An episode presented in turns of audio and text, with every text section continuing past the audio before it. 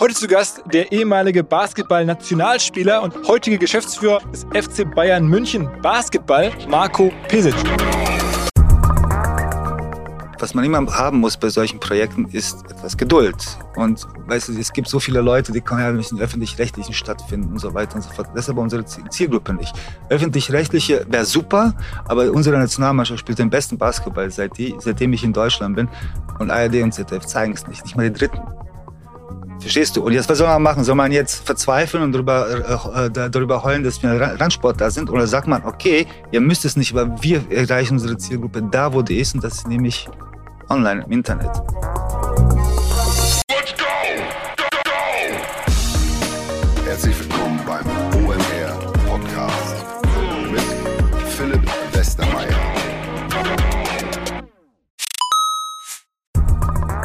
Weil die Kolleginnen und Kollegen von Instafo, also der Jobplattform für den Tech- und Sales-Bereich, von der ich hier schon häufiger berichtet habe, mittlerweile bei uns doch groß engagiert sind hier im Podcast. Ihr hört immer wieder hoffentlich von Instafo. Deswegen habe ich die Kollegen vor kurzem mal selber persönlich kennengelernt und war wirklich sehr angetan. Sie haben mir dazu erzählt, es gibt eine neue Finanzierungsrunde in die Firma. 10 Millionen werden da investiert. Das ganze Thema wird also immer relevanter. Daher nochmal hier mit Nachdruck der Hinweis. Wer Menschen sucht im Bereich Tech und Sales, denkt an Instafo. Die haben da scheinbar wirklich eine neue magische Soße gefunden, wo sie über ihre Plattform ein automatisiertes Matchmaking zwischen Arbeitnehmer und Arbeitgeber ermöglichen und das ist im direkten Marktvergleich dreimal effektiver, was die Quote von Bewerbung zu Einstellung angeht. Hilft natürlich auch, dass sie bereits über 100.000 passende Talentprofile auf der Plattform haben und dass man sehr, sehr schnell ins Gespräch kommt. Innerhalb von 48 Stunden bewerben sich die ersten Talente bei den Arbeitgebern oder man kann sogar als Arbeitgeber einer vorselektierten Gruppe an Talenten aktiv eine Nachricht schicken oder sie zum Chatten einladen, um sich noch schneller kennenzulernen und zu prüfen, könnte das passen. Also nicht nur ich und die Geldgeber offensichtlich glauben an Instafo, sondern auch mittlerweile über 1800 Firmen, darunter O2,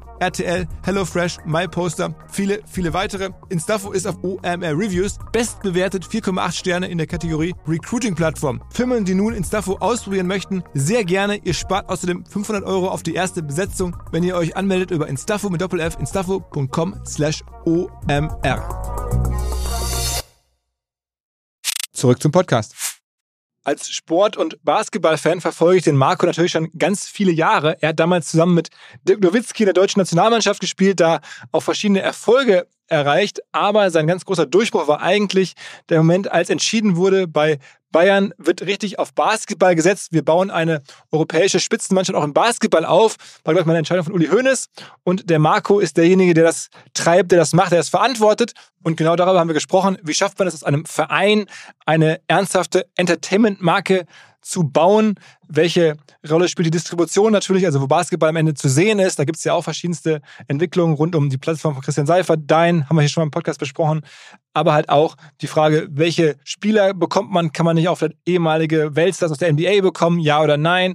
Welche Rolle spielt die Bundesliga versus die Europäische Liga? Welche Gelder benötigt man eigentlich im Bereich Basketball dafür? Wie kommt man überhaupt in Deutschland gegen den Fußball an? Gibt es da perspektivisch eine Chance, relevanter zu werden?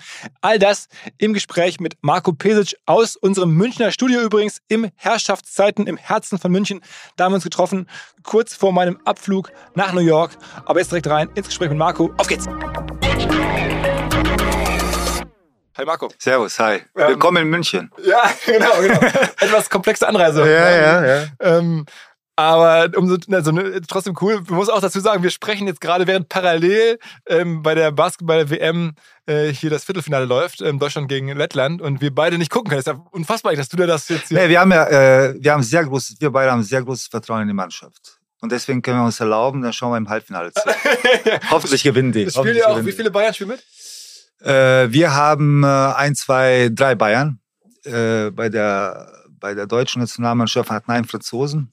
Äh, bei der französischen Nationalmannschaft, die sind leider ausgeschieden, aber unsere Jungs machen es ziemlich gut. Du, du, also du warst ja selber auch mal irgendwie Nationalspieler, also auch nicht ganz unerfolgreich, sogar das, ich glaube, die erfolgreichste Phase, die bislang ja. deutsche Basketball naja, nicht ganz. Es gab ja schon mal eine, eine Europameisterschaft, einen Sieg, da warst du nicht dabei, aber du warst dann bei dem dritten Platz, ne? Genau, also 93, das ist die goldene Generation, die zufälligerweise auch hier in Deutschland, in äh, München Europameister geworden ist. Und wir sind sozusagen die silberne Generation, äh, angeführt von Dirk. Ähm, wir haben 2002 sind wir Dritter geworden bei der Weltmeisterschaft in Indianapolis und 2005 sind wir im Endspiel gescheitert gegen Griechenland, also Silbermedaille. Und das sind die, sagen wir so, fünf, sechs Jahre, die wirklich äh, sehr interessant äh, für uns waren. Und jetzt kommt, es gibt immer so eine leere Generation zwischendurch. Das war nach 93 so und dann nach 2005 oder 2008 nochmal äh, Olymp Olympische Spiele in, äh, in Peking. Und da gibt es immer eine leere Generation. Das hatten wir bis jetzt und jetzt haben wir eine große Warum ist das so? Also warum gibt es diese Lehre dazwischen? Ja, also es gibt, äh, es gab früher Jugoslawien, äh, Ende der 90er, äh, Anfang der 2000er, die dann über, weiß nicht, ein Jahrzehnt dominiert haben. Und dann gab es jetzt Spanien, die über auch ein Jahrzehnt dominiert haben. Und das sind Ausnahme, äh, Ausnahmeerscheinungen. Äh, warum gibt es das? Ist, weil eine Generation, die sehr erfolgreich ist, meistens auch sehr lange spielt. Und äh, bis die 34, 35 sind, man, äh, man saugt die sozusagen aus, weil sie einfach erfolgreich sind. Und dann diese neue Generation, die dahinter kommt, bekommt manchmal nicht die Chance, die sie bekommen sollte und, und steigen dann etwas später ein. Natürlich der Druck der Vorgeneration, alles gewonnen zu haben, das ist nicht ganz einfach. Und diese, äh, das Wort Lehregeneration ist vielleicht auch ein bisschen respektlos, aber es gibt dann Generationen, die halt nicht diesen Erfolg haben können wie die Generation davor. Und das gibt es immer. Meistens dauert das ein Jahrzehnt vielleicht, vielleicht manchmal kürzer, manchmal länger, aber hm, das, umso, umso mehr Zeit braucht dann die neue Generation zu wachsen. Und das finde ich eine gute Erklärung. Also ich habe mich das auch schon mal gefragt. Es gibt im Fußball momentan jetzt auch. Ich meine 2014 äh, Weltmeister. 2014 ja, war das, ne? Ja, ja. Jetzt ist ein Jahrzehnt ein bisschen ähm, vielleicht äh, läuft es nicht so gut, wie man sich das vorstellt oder wie man es erwartet, aber ich bin mir sicher, dass äh, in den nächsten Jahren eine neue Generation ähm, anwächst, die, die wieder Erfolg haben wird. Ah, ah Finde ich eine, eine, äh, interessante Erklärung dessen. Und äh, das nutze ich jetzt mal direkt als nächste ja. wichtige Frage und die hatte ich mir eh für dich vorgenommen. Mhm. Ähm, als Sportbeobachter, also jetzt mhm. mehr noch äh, weniger Wirtschaft, sondern, sondern den Sport selber, ähm, habe ich mich immer gefragt, warum ähm, Teams aus dem Ex-Jugoslawien oder auch Athleten so krass erfolgreich sind. Das trifft jetzt auf dich zu, aber es trifft ja irgendwie im Tennis, im Basketball, mhm. im Fußball immer und wir reden von einem, einer Fläche, da leben, glaube ich, so 11 Millionen Menschen, wenn man jetzt alles zusammenzählt. Ne? Serbien, du hast ja bosnische Wurzeln, genau. ähm, wenn man Kroatien, alles so 11 Millionen, so ganz wenig vielleicht bei Menschen, aber trotzdem sind es teilweise die besten Tennisspieler der Welt, die besten Basketballer der Welt, äh, die besten Fußballer der Welt, alle kommen da ja. Warum? Ähm, wie du richtig sagst, vor allem, vor allem in Mannschaftssportarten waren die, die Nationalmannschaften, aber auch die Teammannschaften, die aus dem ehemaligen Jugoslawien äh, gekommen sind, waren sehr, sehr erfolgreich in verschiedenen Sportarten. Also ich bin großer Fan von Wasserball zum Beispiel. Und Jugoslawien und dann Kroatien danach und äh, Serbien sowieso waren immer Weltmeister, Olympiasieger und so weiter. Das heißt nicht nur die großen Sportarten, sondern auch Volleyball äh, ähnlich ähm, weil die so aufgezogen worden sind. Ich meine, das fängt die, die Selektionierung dieser, dieser Spieler fängt viel, viel früher an als bei uns, schon mit 10, 11 und dann gibt es wirklich ein System dahinter. Momentan hat das Spanien übernommen, weil wenn, wenn man sich Spanien nicht übernommen, sondern die haben auch einen äh, äh Weg gefunden, das, äh, das zu managen, wenn man Spanien anschaut, auch im Basketball, Fußball, ähm, Handball. Äh, Tennis auch. Tennis auch. So. Und ich finde, dass ähm, das Sport im ehemaligen Jugoslawien, nennen wir es mal so, das, das Wort mag ich immer noch, Jugoslawien, ist ähm, von der so sozialen und kulturellen äh, Sicht äh, bedeutet es ganz anders als zum Beispiel hier bei uns in Deutschland, weil wir haben schon ein gewisses Luxus, also wir wohnen schon auf, äh, wir leben hier ähm, schon, ich will nicht sagen sehr luxuriös, aber im Vergleich zu diesen Ländern unten ähm, schon gut. Äh, das soziale System ist gut. Äh, man, man, man kümmert sich um, äh, um alles. Aber unten ist es nicht so. Und deshalb ist dieser, dieser Drang, etwas zu schaffen, sich um seine Familie zu kümmern, von, von ganz früh auf wirklich da. Diese Unsicherheit, was passiert mit mir, wenn ich 20, 25, 30 bin.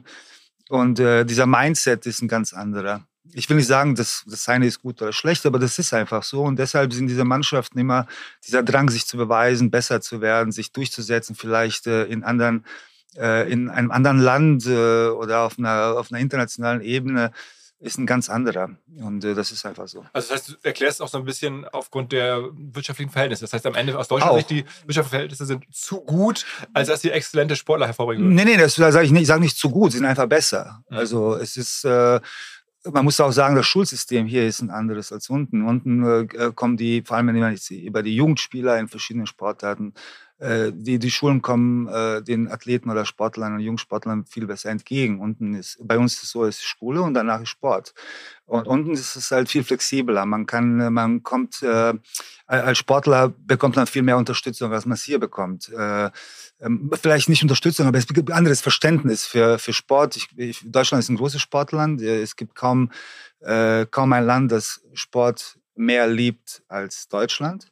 Aber unten ist es noch extremer. Sport bedeutet viel mehr. Man ist viel emotionaler. Wenn man gewinnt, ist man der Größte. Wenn man verliert, ist, ist man, also zwischen Depression und Euphorie ist die äh, Linie viel dünn. Wir in Deutschland sind ein bisschen, acht, es gibt eine Mitte. Mit acht oder neun bist du hergekommen. Ja, ähm, äh, mit, mit deiner Familie. Dein Vater war ja, ja Weltklasse-Basketballtrainer, auch hinterher dein Trainer. Ähm, und hat dann in, in äh, in äh, Hagen äh, trainiert und da bist du dann hingegangen ja. äh, und dann hast du später auch für Deutschland gespielt. Ähm, ja war das für dich klar? Ich meine, ich habe immer das Gefühl, da gibt es auch eine sehr hohe so eine, eine, eine Identität ja. ähm, in, der, in, der, Region, dass man sehr stolz ist auf seine Herkunft. Und ja. dann dachte ich mir, krass, dass, also in der Vorbereitung, mhm. dass du, obwohl er schon 8 oder 9 sagst, nee, ich gehe für Deutschland raus. Also ich bin mit äh, 87, September 87, bin ich, sind wir sozusagen nach Hagen umgezogen. Und da war Was ich Hochburg? Äh, Hochburg von Westfalen, Sauerland. also wer Hagen nicht äh, kennt, der muss nochmal dahin. Äh, gilt als die schönste Stadt äh, Deutschlands. äh, nee, also wir sind dort hingezogen, weil mein Vater Bundestrainer geworden ist und zufälligerweise hat er, äh, ist dort auch der Deutsche Basketballbund, äh, heute immer noch.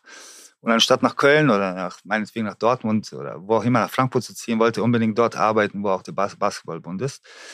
Und äh, ich bin aufgewachsen als Jugoslawe. Bei uns kannte man das nicht. Wer ist Kroate, wer ist, wer ist äh, Bosnier? Das gab es nicht. Und dann äh, fing der Krieg an. Und äh, 1993 gab's, äh, haben einige Leute in Deutschland äh, entschieden, dass ich sehr talentiert bin, dass ich, dem, dass ich der Nationalmannschaft helfen kann und haben mir sozusagen den deutschen Pass angeboten. Ich war total äh, dagegen, weil ich, äh, weil ich, äh, mein Traum war immer für Jugoslawien zu spielen.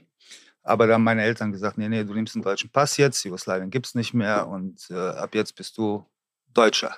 Und seitdem, und das war, äh, das war die beste Entscheidung, die meine Eltern jemals für mich getroffen haben. Okay, das heißt, hast du nie jemals da wieder gegen eine jugoslawische also, oder eine Nation da gespielt? Ja, natürlich, ich habe gegen Jugoslawien gespielt, äh, ich habe gegen äh, Bosnien gespielt, ich habe äh, gegen Kroatien oh. gespielt, aber ähm, diese Entscheidung, einen deutschen Pass zu bekommen für die deutsche Nationalmannschaft, äh, zu spielen und diese ganzen Erfolge und Erfahrungen, die ich gesammelt habe in Jugendnationalmannschaften und dann äh, mit der A-Nationalmannschaft, ähm, sind für mich äh, sozusagen mein Orientierungspunkt. Also alles bei mir dreht sich um diese Erfahrungen, die ich gesammelt habe als, als Sportler.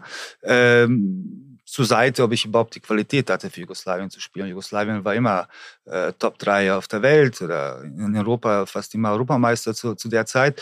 Ähm, aber Hast du geschafft, meinst du?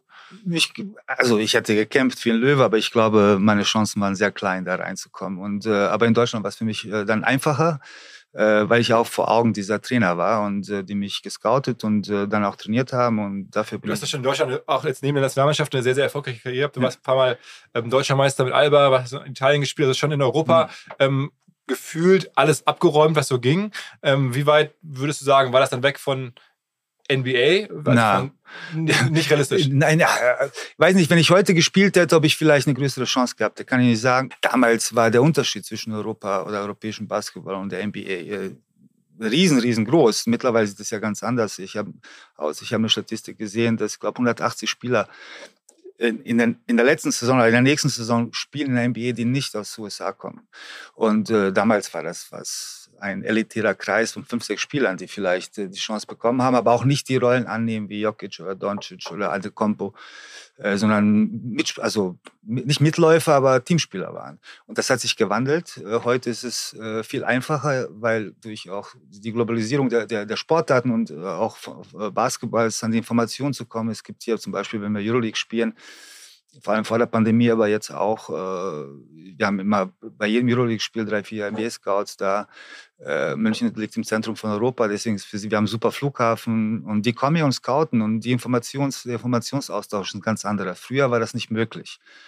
Das ist auch ein Grund, wieso es so viele Europäer oder Ausländer in NBA gibt. Es ist ja auch mittlerweile noch mal wirtschaftlich krasser geworden, was ja, dort passiert. Also ähm, jetzt, glaube ich, in den USA gibt es demnächst neue Fernsehverträge. Da mhm. werden normale Spieler ähm, bekommen dann so 30, 40 Millionen Jahresgehalt. Mhm. Ist zu erwarten zumindest. Ich hätte jetzt schon zu sehen, dass halt Leute, mhm. die jetzt nicht, jeder kennt in den USA, nicht mhm. die Superstars, aber dann trotzdem unfassbare Verträge unterschreiben. Also so wie im Golf eigentlich nur, oder ja. das wüsste ich gar nicht. Das war damals ja auch noch nicht ganz so. Jetzt ist jetzt schon ziemlich. Nein, es kann, nicht nur das, sondern viele Spieler äh, fassen das Geld ja gar nicht an, dass die in der NBA verdienen, sondern leben von ihren Werbegeldern, die sie die sie einnehmen. Ich glaube, Shaquille O'Neal war der Erste, der eigentlich nur von seinen Werbeeinnahmen damals schon gelebt hat und sein, äh, sein, sein Geld, das er als Spieler verdient gar nicht angefasst hat. Und wenn man sieht, wie der sich jetzt entwickelt, man unterschätzt ihn immer so ein bisschen, großer, weiß nicht, zwei Meter zwanzig und macht nur Mist und Scherze und ein bisschen dicklich, aber was der aus sich als Geschäftsmann gemacht hat, ähnlich wie Magic Johnson oder Michael Jordan. Der hat auch so krasse Beteiligung an ja, Wahnsinn, Restaurantketten. Ja, ja, ja, das ist, das ist unfassbar, was die, ich meine, ich glaube, Magic Johnson und Starbucks, äh, ja, genau. habe hab ich gar nicht gewusst, ja, aber wenn du dann siehst, wie die sich als ähm, Persönlichkeiten abseits des Basketballfelds entwickelt haben. Bei LeBron braucht man gar nicht sprechen. Und ich glaube, Dennis macht einen riesengroßen äh, Job auch in dem Bereich. Das ist anders, alles ist anders. Mal wieder ein Hinweis nach längerer Zeit auf Molly. Wer uns länger nicht gehört hat, Molly ist keine Person, sondern ein extrem erfolgreiches Fintech aus den Niederlanden. Mittlerweile eines der erfolgreichsten Fintechs überhaupt in Europa. Vor 20 Jahren gegründet, hilft es insbesondere E-Commerce-Anbietern, Shops, Marken dabei, ihre Zahlungen zu vereinfachen. Also wenn wir alle dort jeweils bezahlen müssen, egal ob bei Koro, Drycorn, Sushi Bikes, Reishunger, Molly ist Teil des Prozesses die machen die Zahlungsabwicklung, die erhöhen darüber auch die Conversion Rates, weil sie das so gut machen. Die vergeben übrigens auch sehr unbürokratisch Finanzierungslösungen an Händler. Also wer noch Kredite braucht im Handel, Molly kann auch dabei helfen, bis zu 250.000 Euro. Flexible Rückzahlung je nach Umsatz eures Shops. Also, ihr wollt eine passende Zahlungslösung für euren Shop. Ihr wollt vor allen Dingen auch mehr Conversions im Shop als aktuell und ihr benötigt vielleicht auch noch einen Kredit. Dann könnte Molly die richtige Adresse sein. Es gibt mehr Informationen im Netz unter www.molly, M-O-L-L-I-E, molly.com slash OMR. Wer noch mehr wissen möchte, natürlich ist Molly auch gelistet bei OMR Reviews, unserem hauseigenen Software-Bewertungsportal und ist dort einer der besten bewertesten Anbieter in der Kategorie Zahlungsdienstleister. Zurück zum Podcast wo wir gerade so ein bisschen über so Basketball-Laien-Fragen äh, sind oder zumindest aus meiner ähm, Sportanalyse-Beobachtung. Ähm, wollte ich dich noch mal fragen. Du bist, hast ja schon einen Vorteil neben Talent, du bist auch groß. Ne? Also, du bist irgendwie 2,8 oder so. Nein, nein, Gott, Gott bewahre, nein. Ich hoffe, äh, 1,97. Ah, ja? 1,98, 97. Ich bin jetzt ein bisschen geschrumpft. okay. Mit dem Alter. Aber zumindest, zumindest irgendwie an die 2 Meter ran. Ja.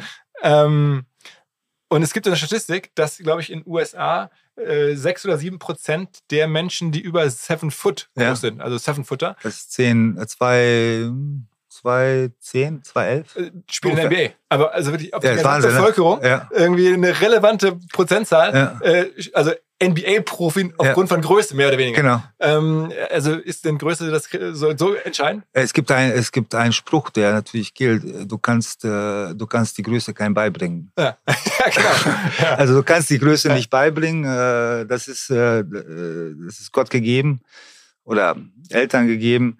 Ähm, und das kann keiner lernen. Das heißt, die äh, Voraussetzung, wenn du jetzt zwei Meter, fünf, sechs, sieben, acht, neun, zehn bist, diese Spieler, die jetzt zwei, 15 sind und so weiter, die waren ja mit 16 auch nicht 1,80, sondern wahrscheinlich schon zwei Meter. Ja.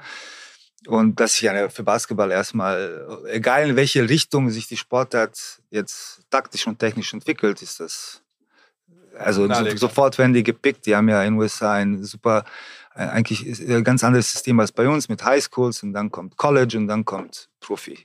Und deswegen ähm, äh, vier Jahre Highschool, im besten Fall vier Jahre College. Das heißt, diese ganzen Scouts und äh, die Leute, Analytiker, die das verfolgen, haben acht Jahre Zeit. Und in acht Jahren verpasst du kein Talent. Da musst du ja wirklich äh, blind sein. Und deswegen funktioniert das da drüben auch so gut. Das heißt, aber, aber Größe scheint dann auch auf dem Platz irgendwie denen zu helfen, ne? Also ja, ja, ich meine, Basketball, du musst kein guter Basketballer sein und zwei Meter sein. Also es gibt viele Beispiele. Dennis Schröder ist ein Beispiel. Der ist, glaube ich, kaum, also etwas mehr als eins. Ja. ja. der ist drunter. Ich glaube 1,80, Mitte 1,80. Äh, aber trotzdem ist für Basketball die Größe, ähnlich wie im Volleyball zum Beispiel, äh, neben der athletischen Voraussetzungen das A und O. Wenn du keine Größe hast, hast du ein Problem. Äh, und deshalb ist das, zum, zum Glück bin ich jetzt die Größe, die ich bin und das hat mir erlaubt, Basketball zu spielen. Aber wer weiß, vielleicht hättest du auch äh, ein anderes Talent gehabt als Größe, jetzt wäre das wahrscheinlich äh, unentdeckt geblieben. Jedenfalls war es bei dir so, also du hast irgendwie eine ähm, super äh, Spielerkarriere gehabt und bist dann mhm. trotzdem relativ früh mit 30 mhm. aus dem aktiven Sport raus, hast dann in Italien gespielt mhm. und hast dann, habe ich gelesen, auch ganz, fand ich ganz lustig, in Venedig studiert. Hatte mhm. ich auch noch nicht, also, okay, kann man sich auch vorstellen. Ja. Ähm, also so Sportmanagement, ja. ähm, so die Richtung. Wie, also war das schon klar, dass du so ein bisschen so diese ganze so Vereinsstruktur äh, rein möchtest? Nee, also mein, Vater hat mir, mein Vater ist Basketballtrainer. Ja, nicht irgendeiner. Also ja, er, er, ist, er, ist, ein sehr guter Basketballtrainer. der steht jetzt mit äh, Serbien im Halbfinale der Weltmeisterschaft. Deshalb hoffe ich, dass es ein Endspiel Deutschland gegen Serbien gibt und dann kann, kann ich nicht verlieren. Also wäre egal, wer gewinnt, ist gut. Und ähm, äh, der hat mir von klein auf äh, eine Sache beigebracht und die war, Marco, wir leben für Basketball und nicht von Basketball. Wenn du für Basketball lebst, kümmert sich Basketball irgendwann um dich. Wenn du nur von Basketball lebst, dann lebst du, äh, dann, dann, dann sind die, äh, dann sind die Motive, die du hast in einer Sportart, werden irgendwann nur rein finanziell. Und ich habe mir geschworen und ich hatte das Glück, wirklich mit der Nationalmannschaft, aber auch Alba, wirklich viel zu gewinnen und ausland Erfahrung zu sammeln. Und kurz vor meinem 30. Tag habe ich gemerkt, es macht mir keinen Spaß mehr zum Training zu gehen. Es geht nur um eine Vertrag, äh, vertragliche Leistung zu erfüllen. Ich war auch nicht mehr, ich habe gemerkt, ich bin nicht mehr so motiviert und habe dann gesagt, okay, jetzt Schluss. Und habe dann, hab, ich war in Teramo in Italien, habe meine Sachen gepackt, habe meiner Frau gesagt, pass auf, bereite dich vor, ich gehe in den Verein und bin nach Hause gefahren, nach, nach Berlin, direkt von, okay. von unten.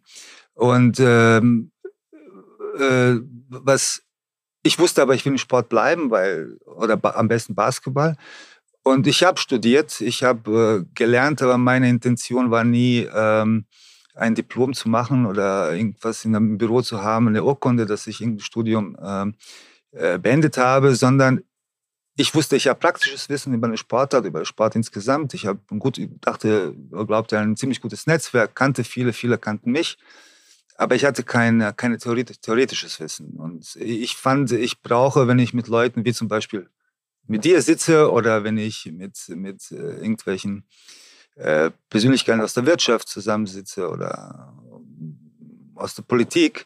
Und wenn ich über Sport spreche, dann ist die Perspektive eines ehemaligen Sportlers erstmal eine andere.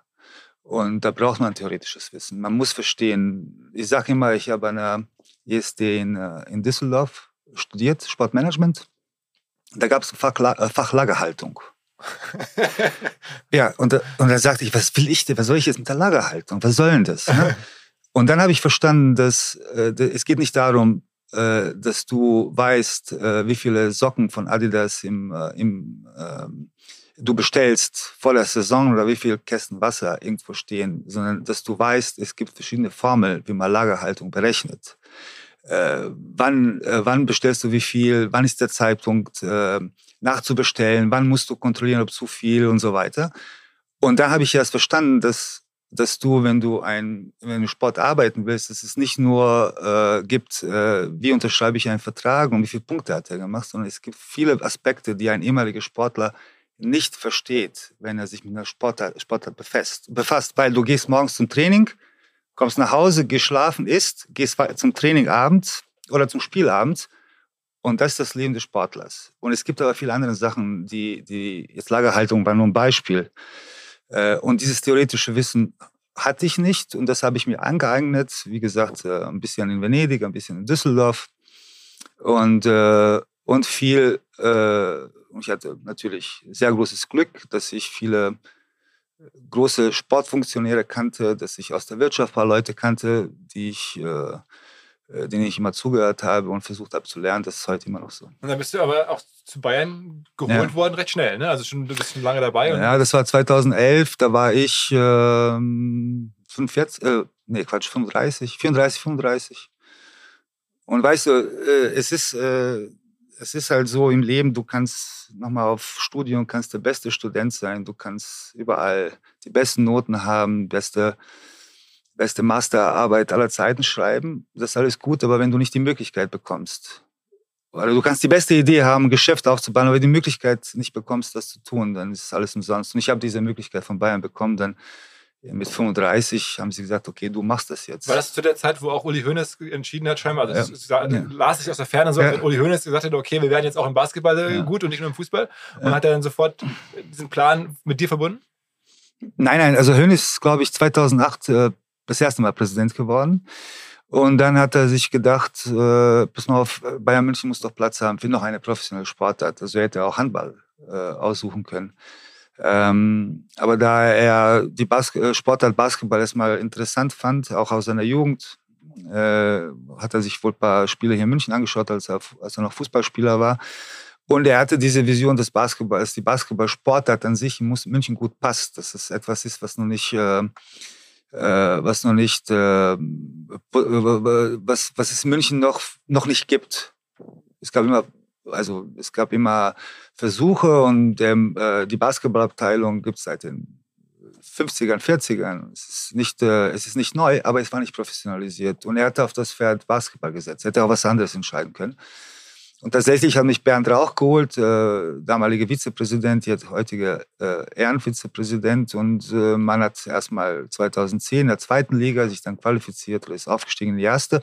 Und dann bin ich erst gekommen. Ich bin im Sommer 2011 gekommen, kurz bevor die erste Profisaison anfing. Okay, aber das heißt, dann trotzdem hast du dann aus diesem gerade Erstligisten-Verein ja. eine Mannschaft gemacht, die sicherlich ähm, die beste in Deutschland ist. Ähm, ganz oft äh, Meister war, mhm. eigentlich mittlerweile eher in der Euroleague äh, spielt ja. und, und da drauf gucken muss als auf die Bundesliga. Also das war ich nicht, das war nicht, das war, dabei, ja, ich, war, ich war, ich war dabei. Also ich war, äh, ich kann mich erinnern, als ich gekommen bin, haben wir, haben wir mit mir sieben oder acht äh, hauptamtliche Mitarbeiter gehabt. Das war alles sehr klein. Wir saßen noch an der Siebener Straße, haben noch nicht ein eigenes Büro gehabt. Wir haben eigentlich auch keine Halle gehabt. Äh, der, der, die Rudi Sedelmeier Halle kam erst in dem Sommer, weil wir sonst die Voraussetzungen für die äh, für die Registrierung äh, oder Lizenzierung in der Bundesliga gar nicht geschafft hätten. Das war ein Riesenaufwand.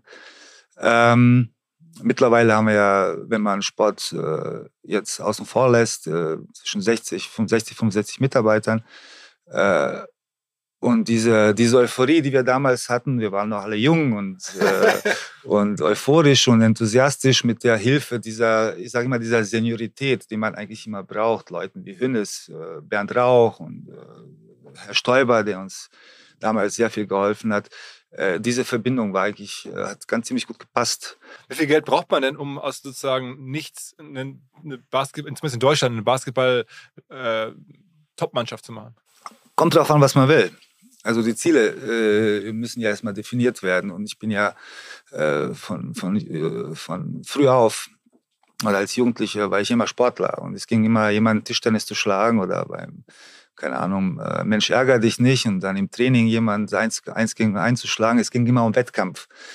Was ich aber ziemlich früh gelernt habe, ziemlich früh gelernt habe und äh, was, wo ich 100 Prozent dahinter stehe, ist, dass man heutzutage äh, das das Geschäft eines Basketballvereins unabhängig machen muss vom sportlichen Erfolg.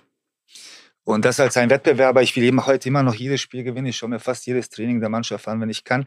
Aber eigentlich musst du heute so denken, dass der sportliche Erfolg ist etwas, oder die erste Mannschaft ist etwas, wofür wir alle leben und die die Zuschauer kommen, um zu sehen und die am besten alles gewinnt, damit die Sponsoren auch kommen, das Interesse bleibt. Aber wenn du nachhaltig äh, funktionieren willst, musst du Konzepte entwickeln, wie du, auch wenn du verlierst, äh, dass du funktionieren kannst und nicht vor jedem Spiel in die Kirche ge gehen musst, um äh, eine Kerze anzuzünden und zum Gott, dass sich keiner verletzt. Ähm, das war die Balance, die wir irgendwie gesucht haben ständig. Und deswegen ist immer die Frage, was will man? Will man sofort alles gewinnen? Dann geht das natürlich, aber ist nicht nachhaltig. Und da brauchst du viel Geld oder baut man etwas auf, und geht halt diese Täler durch, wo du zwei, drei Jahre nicht Meister wirst, sondern ähm, äh, auch, auch diese Phasen irgendwie als Aber, Verein. Sagen wir dann konkret, was für eine Etat habt ihr aktuell? Ja, wir sind zwischen 20 und 25 Millionen. Äh, sind wir momentan. Also das ist dann nicht der Umsatz, sondern das ist dann der Etat für die Mannschaft. Oder ist der Umsatz? Nein, das ist der Umsatz, der Gesamtumsatz. also nicht für die Mannschaft. Und wir sind, äh, wir halten es eigentlich immer noch ähm, an den Grundsatz, dass wir nicht mehr als 50, 55 Prozent an, äh, an, an die Mannschaft ausgeben. Und Mannschaft ist nicht nur Gehalt von Trainer und Spieler, sondern das sind Ärzte, das ist medizinische Abteilung, das sind die Reisen, das ist alles, was drumherum äh, gehört. Wir sind auch ein besonderer Verein in dem Sinne, äh, weil wir äh, sind ähm, eigener, äh, eigener, wir betreiben alleine den BMW-Park. Äh, die, die Halle gehört eigentlich der Stadt, aber wir haben, alle, wir haben es gepachtet, so mit allen äh, guten und schlechten Sachen, die so ein Projekt mit sich bringt. Das heißt, wir machen alle, alles in Haus und sehr viele, es sind sehr viele operative Kosten bei uns. Wir haben sehr viele Mitarbeiter im Vergleich zu anderen Vereinen. Es kostet auch, auch etwas Geld. Das heißt, wir haben eher, wir versuchen das Geld nicht nur in die Mannschaft zu investieren, sondern auch wirklich in die Logistik, das Umfeld damit es auch nachhaltig funktionieren kann. Aber also am Ende gucken wir auf ein Business, 25 Millionen Umsatz, 60 Leute. Ähm, und dann liest man gleichzeitig auch bei Bayern ne, ja. 100 Millionen für Kane irgendwie so und die ganzen Gehälter, jetzt sollte noch jemand kurz geholt werden, der noch nicht kam, hätte auch 50 Millionen gekostet oder so. Also die müssen wir über die Summen nicht reden. Äh, wie wird das Geld verteilt? Also ich meine, hast du da nicht die Chance, sagen, ey, gib mir 10 Millionen mehr und ich mache euch, mach euch irgendwie eine Europa League Champion? Also äh, kurz eine Degression zu, zu meinen Anfangszeiten. Also es gab zwei Voraussetzungen bei Herr Hönes, dass er das macht. Die erste Voraussetzung war, dass die Mitglieder Bayern ist ja Mitglied, Mitgliedergeführter Verein mit mittlerweile über 300.000 Mitgliedern. Also dass die Mitglieder das, das unterstützen. Es gab eine Umfrage bei den, bei den Mitgliedern und über 80 Prozent hat gesagt, okay, dass wir unterstützen das. Das war die erste Voraussetzung. Die zweite Voraussetzung war, dass kein Geld aus dem Fußball in den Basketball fließt. Das heißt, der Basketball muss sich selbst tragen, muss sich selbst entwickeln. Ähm, natürlich gibt es da hier und da eine Unterstützung in der rechtlichen Abteilung oder in Austausch zwischen Trainern und so weiter, aber es gibt keine finanzielle Unterstützung. Das, der, also das, das war die Voraussetzung, das gilt heute immer noch. Ähm, natürlich wäre es gut, wenn Herr Dresen jetzt kommt und sagt, Marco, pass mal auf, jetzt 10 Millionen, weil wir zahlen den Kind 90 Millionen. Natürlich, es wäre viel, viel einfacher für uns. Aber ich, am Ende des Tages, wenn man sich das anschaut, ist es gut so, dass es so entschieden ist, weil das, diese 100 Millionen, die die Fußballanken zahlen, das haben sie sich alles alleine verdient. Es hat ihnen keiner alles geschenkt. Und das Geld, das, das sie zur Seite gelegt haben über Jahrzehnte, äh, ist etwas, was ich sehr bewundere. Ähm, auf der einen Seite, auf der anderen Seite äh, zwingt, zwingt uns das auch so zu sein, wie wir sind, nämlich, dass wir versuchen, Mitarbeiter zu investieren, die Mitarbeiter auf der anderen Seite wirklich unglaublichen äh, äh, Input, nicht nur Input, sondern Projekte, die, die, wir entwickelt haben, sind alle von, aus den Mitarbeitern heraus entstanden. Nicht, weil ich jetzt der tolle Manager bin und gesagt, wir machen das jetzt. Äh, und deshalb gibt es natürlich, wäre gut, wenn wir ab und zu mal eine Million bekommen, aber also wie wahrscheinlich jedes Unternehmen, aber eigentlich sind wir, wir schauen jetzt nicht auf die Siebener Straße und sagen, ja, jetzt schon wieder 100 Millionen, sondern wir freuen uns, dass das möglich ist, dass die, dass die in der Lage sind. Und wir sind kleine, kleine Bruder vielleicht kleiner Cousin, der mal schaut, vielleicht schaffen wir es irgendwann mal, weiß nicht, aus der NBA den einen Spieler zu holen, weil wir jetzt, weiß nicht, 20 Millionen zur Seite gelegt haben. Also ich habe mich gefragt, ähm, ob nicht bei euch schon noch ein Problem äh, sichtbar ist, was beim Fußball demnächst auch noch kommen könnte. Und zwar, dass ihr eigentlich so wahrgenommen werdet in Deutschland als, als Bundesliga-Mannschaft mhm. und in der Bundesliga gewinnt entweder ihr oder Alba oder ganz selten mal jemand mhm. anders. Äh, und es ist auch schon ein bisschen langweilig. Also gibt es so ein bisschen Parallelen zum Fußball. Und eigentlich geht es bei euch um die, Euro, die, die, Euroleague, so heißt es ja, ne? die, mhm. die ja. Europäische Liga. Ja. Ähm, so, das ist eigentlich die viel wichtigere und bessere Plattform für euch. Mhm. Ähm, aber ihr hängt trotzdem irgendwie an der Bundesliga dran und müsst ja. da ja auch eure Verpflichtungen erfüllen und so. Ähm, beim, beim, beim Fußball ist es ja eigentlich genauso. Da denke ich ja auch, dass man eigentlich eine Super League haben müsste als Bayern München, weil die Bundesliga ist für Bayern zu klein geworden. Ähm, und man muss, um halt mithalten zu können mit den englischen Vereinen, müsste man mit denen auf einer Plattform spielen können. Darf man aber nicht. Ähm, und bei euch ist ihr dürft zumindest mitspielen, aber ihr könnt nicht so richtig da mit äh, rivalisieren, weil die alle noch mehr Kohle haben, die Vereine aus Spanien und der Türkei und so. Also mal ein paar Sachen äh, straight zu stellen. Also wir müssen schon noch ein paar, wir haben ja zwei, drei Jahre nicht, nicht die Meisterschaft gewonnen. Also die bedeutet, die, die Bundesliga bedeutet uns sehr, sehr, sehr, sehr, sehr, sehr viel. Geschäftlich vor allem. Wenn wir vielleicht Zeit haben, kommen wir dazu. Warum? Ähm, Fakt ist aber, dass wenn du gegen Barcelona, Real Madrid spielst, gegen Fenerbahce spielst, wenn du gegen die Belgrader Vereine spielst, das ist schon was Besonderes. Du wirst heutzutage keinen guten Spieler verpflichten können, wenn du nicht dieses Asset Euroleague hast. Also, das heißt, wir, wir versuchen natürlich zu balancieren. Es ist nicht einfach. Ähm, natürlich kämpfen wir dort gegen zwei Vereine in Spanien, die vom Fußball querfinanziert werden. Dann hier süd, südöstlicher Logis Richtung Türkei und, und Griechenland gibt es da irgendwelche Geschäftsleute, die da sehr viel Geld investieren. Dann es gibt Vereine, wo die Politik involviert ist, nämlich der Staat, die das finanziert. Aber wir sind selbstbewusst und sagen, irgendwann schaffen wir das. Ich glaube, die Entwicklung, die wir, die wir vor uns haben, ist so spannend auch mit dem SAP-Garden, dass wir schaffen können, vielleicht nicht das, das Geld umzusetzen, das die umzusetzen, aber vielleicht finden wir in der Nische einen, äh, einen Ansatz, wie wir gegen die konkurrieren können. Wir haben ja ähm, vorletztes, also vor, vor drei und äh, vorletztes und vor zwei Jahren waren wir ein Sieg entfernt vom Final Four. In, in, in, in der Euroleague, das heißt, es ist möglich. Man, man muss einiges, es muss einiges passen dass man, dass man wirklich so weit kommt. Aber wir sind ja schon selbstbewusst, sonst würden wir nicht so viel, so viel äh, auch persönliche Zeit und ähm, investieren, wenn wir nicht denken würden, dass wir irgendwann diesen, diesen Schalter umstellen können. Aber für eure Fans, also die kommen mehr Fans hm. zur Euroleague als zur Bundesliga? Ja, das ist nämlich der Punkt. Äh, nein, äh, weil unsere Mitarbeiter haben da wirklich eine sehr gute Arbeit geleistet, dass man unterscheidet zwischen Bundesliga, die meistens Sonntag 15 Uhr und 17 Uhr äh, stattfindet. Das sind zum großen Teil exzellente Familienspieltage. Das heißt, die Zielgruppe, die wir erreichen an einem Wochenende, ist eine ganz andere, die zum Beispiel am Donnerstag oder Freitag sind, wo, wo mehr Geschäftsleute, viele Fans von außen kommen, äh, vor allem wenn es äh, gegen bestimmte, äh, bestimmte Gegner aus der Türkei, Griechenland oder Serbien geht. Äh, es ist eine ganz andere äh, Zielgruppe, die wir am Donnerstag erreichen, die wir am Sonntag um 15 Uhr erreichen. Das haben unsere Leute exzellent gemacht, das wirklich zu definieren und wirklich in diese Nischen reinzugehen. Ich habe geguckt, ich war ja. ganz überrascht, wer euer Hauptsponsor ist. Ja. Warte mal, du wirst es besser wissen. Ich muss einmal kurz Siegmund, ja. Wer ist es? Siegmund, Familienunternehmen Siegmund. Genau, genau. Äh, hat das die überzeugt oder haben die, verkaufen die irgendwas Richtung, Richtung Balkan, Richtung Griechenland oder so, Türkei? Nein, also, man, man äh, also ich würde mal äh, euch allen empfehlen, sich ein bisschen mit diesem Unternehmen äh, zu, zu beschäftigen. Es ist, äh, die sind ja nicht nur bei uns äh, äh, äh groß, äh, groß drin, sondern auch vor allem bei, äh, beim, beim Augsburger Fußballverein, bei Augsburger. Also waren Schweißtische. Also, auf jeden Fall jetzt ja, ja, super interessant. Die haben Schweißtische gemacht, die haben medizinische Masken, stellen die her. Und äh, wir sind ja so, dass wir zum Beispiel, unser erster Hauptsponsor war Fly Alarm, wo die noch am Anfang waren, dann war es BayWa, äh, auch ein, also ein bayerisches Unternehmen. Jetzt ist Siegmund wieder ein bayerisches Unternehmen, also regional verwurzelt. Und das bedeutet uns sehr viel, dass wir, dass wir immer in dieser Region Unternehmen finden, die irgendwas in uns sehen und dann nicht nur ein, zwei, drei Jahre, sondern wirklich langfristig. Machst du das selber? Gehst du dann hin und, und akquirierst selber mit so? Natürlich. Also wenn die Mitarbeiter denken, Marco kann helfen, dann mache ich das. Also ich äh, dränge mich nicht vor, weil wir wirklich exzellente Leute haben. Aber es gibt ab und zu eine Situation, die, äh, wo die sagen, kannst du nicht mitkommen und, äh, und uns da unterstützen. Das mache ich. Also wir haben ähm, sehr gute, sehr gute Kommunikation im Haus. Das haben wir wirklich über Jahre aufgebaut. Mitarbeiter sind, ich muss an dieser Stelle auch wirklich loben, alle im Sponsoring besser, als ich es bin. Und meine Aufgabe ist eher, diesen Leuten das Umfeld zu schaffen, dass sie gut arbeiten können, wie, wie, wie möglich.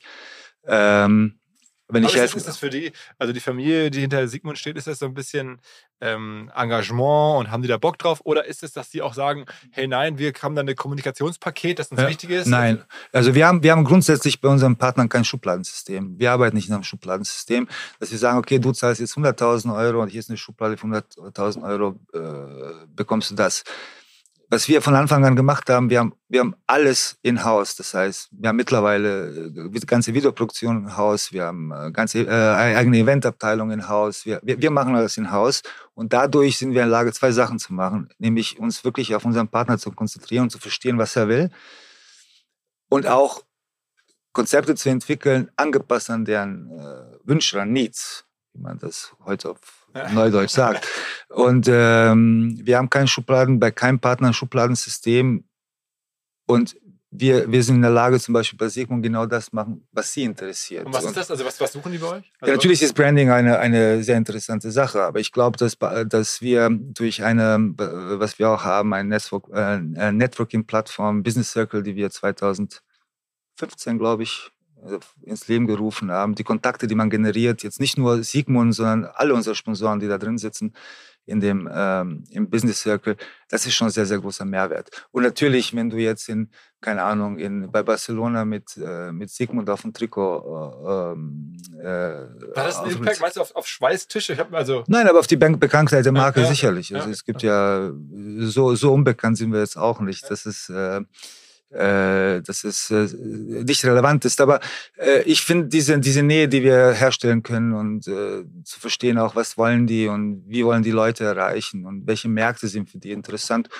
Das Pass hat einfach gepasst. Wie ist denn bei euch äh, am Ende der Blick auf die Distribution? Weil auch, auch da bist du ja als, als jetzt Vereinsverantwortlicher ein bisschen gefangen. Also du hängst an der Bundesliga, haben wir gerade drüber gesprochen, mhm. oder an der, an der Euroleague. Ähm, und du bist ja auch abhängig davon, wo dein Sport gezeigt wird. Also gerade für die Vermarktung, gerade für die Sichtbarkeit, für den Aufbau mhm. eines Entertainment-Produkts. Ja. So, und jetzt ähm, ist es ja ganz neu, jetzt bei, bei Dein, also Christian Seifer, der war auch schon mal vor ein paar Monaten hier im Podcast, hat das erzählt, der ehemalige Fußball-DFL-Chef hat eine neue ähm, Streaming-Plattform, die er macht, äh, zum Axel Springer, ähm, DYN. Ähm, es gab äh, vorher verschiedenste Versuche, euch bei, bei der Telekom, Magenta, ähm, Verfolgst du das eng? Bist du da nah dran oder sagst du dir, ich kann es eh nicht ändern und wir werden nee. da gezeigt, was passiert? Oder? Nein, im Gegenteil. Ich finde das sehr, sehr interessant. Ich finde aber die, die Perspektive, die, äh, wie man auf diese, äh, auf diese Situation im deutschen Basketball schaut, finde ich ähm, sehr interessant. Also es gibt einen Unterschied, es gibt einen Unterschied und ich hasse dieses Wort Randsportart. Äh, es gibt einen Unterschied, ob du eine Randsportart bist oder eine Nischensportart. Randsportart ist etwas, was am Rand ist, was äh, keinen interessiert und so weiter. Und Nischensportart ist, ist eine Nische, die du entweder belegst, weil du eine gewisse Zielgruppe hast, weil du eine besondere Sportart hast, die nicht für jeden ist wahrscheinlich. Und das, was die Telekom mit Magenta gemacht hat, ist viel, viel mehr, als jedes Spiel zu zeigen. Sondern Magenta hat unter anderem am Anfang mit Frank Buschmann äh, und den ganzen Leuten, die an diesem Projekt gearbeitet haben, die haben so viele Leute ausgebildet, die Basketball nach außen bringen können, also Kommentatoren, Moderatoren und so weiter. Jetzt hast du, weiß ich nicht, 20 Leute, die Basketball spielen oder die, die auch einen Twitter-Account haben, die Instagram-Account haben, auf die Podcasts haben und so weiter, die Basketball nach außen bringen. Äh, und das, das steigert sich ständig. Ich, ich finde, man muss auch schauen, was ist eigentlich unsere Zielgruppe? Wer schaut wie Basketball? Ich meine, du beschäftigst dich sicherlich mit der NBA. Äh, wie wird NBA eigentlich? Natürlich gibt es die Fernsehverträge und so weiter, aber NBA findet eigentlich online statt. Mein Sohn ist 18, 17, der, sich, der schaut sich kein NBA-Spiel in der Länge an, ähm, äh, außer es sind jetzt NBA-Playoffs. Äh, alles findet online statt. Und unsere Zielgruppe findet online statt. Was man immer haben muss bei solchen Projekten, ist etwas Geduld. Und weißt du, es gibt so viele Leute, die können ja nicht in öffentlich-rechtlichen stattfinden und so weiter und so fort. Das ist aber unsere Zielgruppe nicht. Öffentlich-rechtliche wäre super, aber unsere Nationalmannschaft spielt den besten Basketball, seit die, seitdem ich in Deutschland bin. Und ARD und ZDF zeigen es nicht, nicht mal die Dritten. Verstehst du? Und jetzt, was soll man machen? Soll man jetzt verzweifeln und darüber, äh, äh darüber heulen, dass wir Randsport da sind? Oder sagt man, okay, ihr müsst es nicht, aber wir erreichen unsere Zielgruppe da, wo die ist, und das ist nämlich online im Internet. Das, was ähm, äh, äh, Seifert mit Dein jetzt macht, ich bin wirklich gespannt. Ich kenne das Produkt noch nicht, deswegen kann ich nicht viel zu sagen, aber wenn Seifert dahinter steht, dann ähm, dann, äh, dann ist das erstmal. Äh, aber eine große Erwartung. natürlich, also warum nicht? Was mir fehlt, ist aber, dass die Öffentlichkeit nicht viel mehr über solche Projekte spricht, weil da ist ein Unternehmen, Unternehmer, da ist ein äh, große, äh, also das ist ja, äh, oder Telekom, wer auch immer, oder Springer Verlag, der jetzt auch Cypher unterstützt, dass diese Leute nicht mehr gelobt werden, dass die, dass die Tischtennis unterstützen, dass die Volleyball unterstützen, dass die Basketball unterstützen, dass die Sportarten unterstützen, die die öffentlich-rechtlich nicht tut. Und die Unterstützung fehlt mir. Und die, wie soll ich sagen, die, ähm, du hörst ja kaum Kompliment über diese, äh, was, die Magenta, was Magenta, die ja immer noch jetzt Euroleague zeigen, wenn und dein Sport, dieses Risiko, in Anführungsstrichen, die, die Seifert, dieses Risiko, das Seifert eingeht mit diesem Projekt, da ist ja ein gewisses Risiko dabei, ja, natürlich dass der nicht öffentlich nicht mehr Unterstützung bekommt. Ich verstehe das nicht. Und daran müssen wir arbeiten. Und dann wird das auch wachsen. Und nicht immer sagen, wir sind der Randsportdaten, da ist jemand, der macht, weil er nichts anderes machen kann, macht er halt ein bisschen Basketball. Was glaubst du denn, wie viele Menschen ließen sich in Deutschland mobilisieren für Basketball? Also wie viel kommen bei einem normalen Spiel bei euch in die Halle? Äh, 6.500. Also äh, Fassungsvermögen, wir bauen jetzt eine Halle mit 11,5. Le letztes Jahr hat RTL übertragen, ich glaube, das Halbfinale gegen Spanien. Da Bei waren, der EM, ne? Das waren war- über drei Millionen. Ja. Ich glaube, wenn ich nicht Ja, falsch liege, äh, haben drei Millionen zugeschaut. Oder etwas mehr. Oder Viertelfinale, Halbfinale. Das ist ja nicht schlecht, ja, absolut. oder? Äh, Drei Millionen ist also, sagen wir mal, Fußballnationalmannschaft ist, sagen wir mal, ich würde mal sagen, Europameisterschaft oder so, Viertelfinale wahrscheinlich so 12 Millionen. Gut. Also gar nicht mal so, also schon, schon richtig viel. Und du schaffst mit dem Tatort, glaube ich, aber gerade so drei oder vier Millionen. Ne? Was meinst du? Mit dem Tatort. Also mit Ja, aber, aber, schon aber richtig guter Fernsehcontent. ich, ich finde, ich finde, äh, also äh, so wie die Mannschaft jetzt spielt, und wir schauen mit, mit einem Auge schauen wir drauf, so wie die Mannschaft jetzt momentan spielt, also wa- warum kommt das nicht in öffentlich-rechtlichen? Das kann mir keiner erklären. Ich verstehe das nicht. Also ich meine, das ist die Pflicht äh, der öffentlich-rechtlichen, weil das Viertelfinale der deutschen Nationalmannschaft. Wir haben jetzt vor, vor zwei Wochen oder einer Woche haben wir Le Le Leichtathletik äh, WM gehabt. Und es gab viel Krit- Kritik an den Athleten und den Verband, weil keine Medaille rausgekommen ist. Aber halt keiner hat es gemerkt. Welche Unterstützung bekommen diese Athleten? Und das ist etwas, was wir, worum wir ein bisschen mehr kämpfen können und- nicht, nicht immer sagen, ja, Randsportart hier, Randsportart, wir sind keine Randsportart. Also, heißt, aber du, sag- also sagst, Weißt du, dass Basketball, ich glaube, die zweitgrößte Sportart auf der Welt ist? Ja, also, also nach, Mit nach, Rugby, Cricket und Fußball und Basketball sind die größten Sportarten auf der Welt. Das, wir sind keine Randsportart. Ähm, also das Also heißt, ich weiß, ich werde jetzt ein bisschen. ja, ich merke das schon. Das ist ja gut. Äh, ist ein Temperatur. mich, mich stört das so ein bisschen, wenn man mal Randsportart. Was heißt ein Randsportart? Ähm, äh, das heißt, wir haben jetzt gesehen, hast du ja gerade gesagt, irgendwie letztes Jahr als die EM, äh, dann Mhm. Da ist Deutschland auch weit gekommen. Daraufhin Ja. ist dann bei den, ich glaube, Viertelfinale, Halbfinale ist dann RTL eingestiegen Ja. und hat dann angefangen zu, über, äh, zu übertragen, dann eine Sublizenz äh, Mhm. gekauft. Ähm, und dann kann man drei Millionen Zuschauer oder sowas erreichen. Jetzt ähm, sagst du so 5.000, 6.000 Menschen bei euch in der Halle, Ja. so wöchentlich. Jetzt Mhm. baut ihr eine neue Halle, Mhm. ähm, so mit SAP. Mhm. Und das wären dann so 12.000. Ähm, Elfeinhalb. Elfeinhalb. die macht ihr dann auch jede Woche voll? Ob wir das jede Woche äh, nicht, äh, ob wir das jede, äh, jede Woche schaffen oder nicht, weiß ich nicht. Ich weiß nur, äh, wir werden alles unternehmen, das zu tun. Wir, wir haben vor ein paar Wochen angefangen, Dauerkarten für, den SAP-Garten zu, zu verkaufen. Das läuft meiner Meinung nach besser, als ich, als ich gedacht habe. Ich habe immer die Worte von Herrn Hönes im Ohr, als der vom Olympiastadion in die Allianz gegangen ist. Äh, die- diesen Schwung, den die Fußballer mitgenommen haben, dass die Allianz Arena, was weiß ich, seit 2006 sechs fast immer ausverkauft ist und im Olympiastadion, weiß ich, 20, 30.000 Leute da waren. Ich habe das immer im Kopf und das ist immer das Ziel. Ob wir es schaffen, weiß ich nicht, aber es ist sicherlich, dass, dass der SAP Garden uns auf eine, ein, uns, jetzt unserem Verein, Basketball, den Basketballverein von FC Bayern auf ein neues Niveau bringen wird, das sicher so. Ist denn äh, für euch Zuschauereinnahmen die relevanteste Umsatzquelle? Ja, es gibt äh, traditionell wahrscheinlich bei allen Randsportarten äh, gibt es äh, zwei, die, zwei relevante Einnahmequellen. Das eine ist Sponsoring, das andere ist Ticketing. Äh, dann kommt so ein bisschen Lizenz, äh, Lizenzen, die man verkauft. Und das sind die drei größten, äh, drei größten Revenue Streams, die wir haben. Äh, wir arbeiten an anderen Revenue Streams. Wie, wie ich schon gesagt habe, wir haben jetzt wir werden peu à peu aus dem, äh, aus dem BMW-Park rausgehen und mehr Spiele im SAP-Garden machen. Wir haben eine ganz eigene Event-Agentur jetzt gegründet, also eine Eventabteilung, die den BMW-Park als, als Eventstätte, die ziemlich interessant für Münchner Verhältnisse ist, vermarkten wird. Das läuft auch eigentlich ganz gut. Das heißt, die Pandemie hat uns gezeigt, wenn Ticketing wegbricht, Sponsoren ein bisschen zu kämpfen haben, braucht man andere Revenue Streams, dann arbeiten wir wirklich sehr, sehr hart. Hinweis auf Findling. Findling ist eine sehr erfolgreiche SEO-Agentur, die bis vor einiger Zeit noch Webstube hieß und mir vor allen Dingen deswegen ins Auge gestochen ist, weil ihre Masterclass beim OMR-Festival ruckzuck ausverkauft war. In Minuten wollten Menschen hören, was die Kollegen von Findling zum Thema SEO zu sagen haben. Ein Grund dafür sicherlich die Referenzen. Findling arbeitet unter anderem für Firmen wie Snox, Ergotopia, Dermanostik oder mein BAföG. Der Fokus ist also, Firmen über Performance SEO beim Wachsen zu helfen. Wer herausfinden möchte, ob sich für ihn auch SEO lohnt oder die Ansätze von Findling vielleicht konkret lohnen, der kann sich eintragen.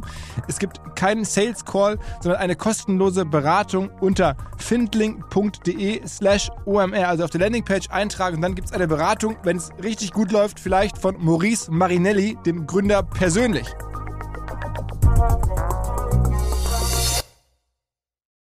Zurück zum Podcast.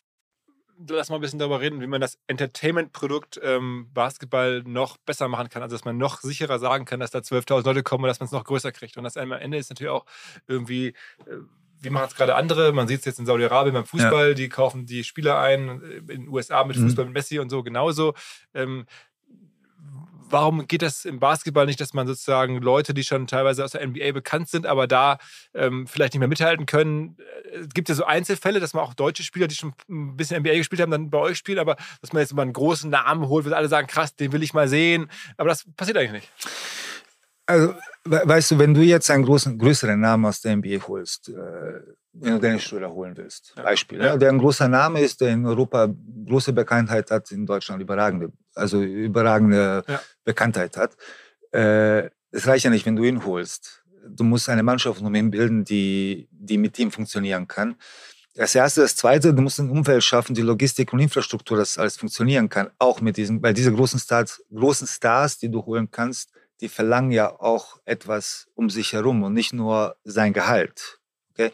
Damit das funktionieren kann und das, damit alles synchronisiert ist. Und das muss man gut vorbereiten. Ich finde, dass wir, wenn wir jetzt mit dem SAP-Garden wirklich es schaffen, das sehr gut da reinzukommen, ich glaube, wir werden die Chance haben, das, das gut zu machen. Äh, du hast vollkommen recht, dass äh, dass das jetzt, jetzt, danach aussieht, dass es schwer ist. Ich glaube, das ist machbar. Was noch wichtig ist, was ich bei meiner Zeit bei Bayern München gemerkt habe, ist Kontinuität im Kader. Man braucht wirklich Gesichter, die, Leute kennen. Jetzt haben wir es geschafft, äh, vier, fünf Spieler bei drei, vier Jahre zu halten, die wirklich äh, für den Verein stehen. Ich glaube, die Mischung daraus äh, ist, ist bedeutend dass man, ähm, dass, dass die Leute in die Halle kaufen, Trikots kaufen, in Halle kommen, Trikots kaufen, die, die Leute kennen, weil die etwas bedeuten. Ich meine, weil das, was, du brauchst eine Zertifikation. Natürlich, unter anderem auch, aber du, ich meine, was, was Miami jetzt im Fußball macht, äh, das muss man wirklich analysieren und anschauen. Das ist großartig, wie die das alles aufgebaut haben. Ich meine, ich habe noch nie ein Fußballstadion mit Courtside-Seats gesehen. Also du kennst ja nur aus den Hallen, dass die Courtside-Seats haben. Jetzt haben die ein Stadion gebaut, wo Fußball läuft und die und die haben, also ja, die haben alles Celebrities da. Wahnsinn, ja. Jeder Messi-Spiel ist dann irgendwie halb Hollywood oder, oder halb Ja, und das, und das funktioniert, also ist, man, man, man, muss ein, äh, man, muss, man muss einen Weg finden, dass das funktioniert und daran arbeiten. Okay, das heißt, es könnte auch sein, dass wir dann demnächst mal irgendwie doch nochmal den größeren Namen, auch wenn die schon viel Geld verdient haben, nochmal Lust haben. Ja, auch, wir arbeiten dran. Ich bin mir sicher, aber äh, das ist sicherlich eine Möglichkeit und ich glaube, darauf muss man sich fokussieren. Aber wie gesagt, es reicht nicht jetzt, wir holen jetzt einen Spieler und geben das ganze Budget auf den Spieler. Das heißt, ein Spieler verlangt auch gute Mit ein, ein Spieler dieser Klasse. Du musst ja auch eine Front Row bauen. Also ich habe ja verfolgt bei LA Lakers ja. oder bei, bei New York Knicks, finde ich ja. total krass. Da ist ja neben dem Spiel auch total interessant immer ja. und da kommt Reichweite her und, und Relevanz, ja. wer da zuguckt. Also dann ja. ist da immer Jack Nicholson in, in, in LA, Spike Lee in New York und mhm. ganz viele andere. Ähm, macht man sowas in München auch, dass du sagst, okay, wie kriegen wir jetzt, früher war ja mal Schweini und so, immer bei euch, also habt ihr denn bewusst überredet zu kommen oder wollten die kommen oder holt man noch andere Musiker oder nee, so? Nein, nein, also die kommen schon. Also Basti, Basti damals ist von Leine gekommen, der hat dann die Fußballer mitgezogen. Seitdem kommen die Fußballer ständig. Wir, wir arbeiten an dieser Influencer wenn man so sagen kann, Influencer-Strategie, also Influencer in dem Sinne, dass Leute kommen, die dann Interesse mit sich ziehen. Äh, wir haben ein paar Mitarbeiter, die daran arbeiten, da haben wir ein paar, paar Projekte jetzt auch letztes Jahr am Ende der Saison gestartet und arbeiten dran, weil ohne das geht es nicht. Du hast vollkommen recht. Und wir, wir haben das verstanden. Ich glaube, dass München prädestiniert ist mit, ja. mit den Leuten, die hier leben, äh, äh mit, mit Schauspielern, mit, mit Sportlern.